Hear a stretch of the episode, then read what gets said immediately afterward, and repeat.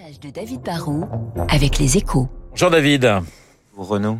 Colissimo a décidé d'accélérer en France. Bon alors quand, quand vous dites Colissimo, hein, tout le monde vous parle du livreur qui a même pas sonné à la porte, du colis qui a été livré chez le voisin ou du paquet qui s'est perdu à l'autre bout de la France. Tout le monde a des anecdotes, mais la vérité c'est que la très très grande majorité des colis arrivent en fait au bon endroit et à l'heure, et surtout que Colissimo en livre quand même de plus en plus.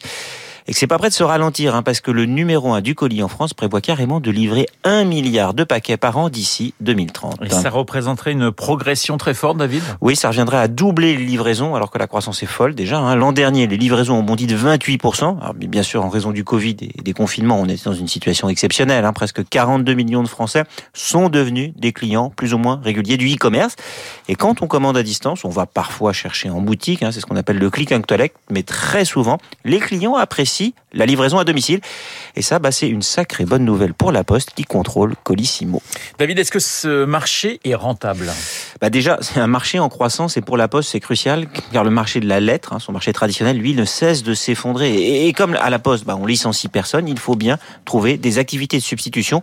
Et le colis, oui, c'est un vrai relais de croissance et surtout de croissance rentable. Bien sûr, il faut investir massivement, il faut créer des usines qui trient automatiquement les colis, il faut des plateformes logistiques, il faut des véhicules de plus en plus électriques pour le dernier kilomètre. Il y a, il y a 4 ans, la Poste avait prévu d'investir 450 millions dans ces plateformes de tri. Là, ils annoncent qu'ils doublent la mise. Hein. Mais il y aura un retour sur investissement. Déjà, parce qu'il y a de la demande. Ensuite, parce que comme il y a de plus en plus de volume, il y a aussi de plus en plus d'économies d'échelle. Un postier fait en fait de moins en moins de kilomètres pour livrer de plus en plus de colis. Ensuite, la Poste va pouvoir réduire la sous-traitance à laquelle elle doit faire appel aujourd'hui, car elle a un outil de plus en plus performant. Du coup, elle va garder plus de revenus pour elle.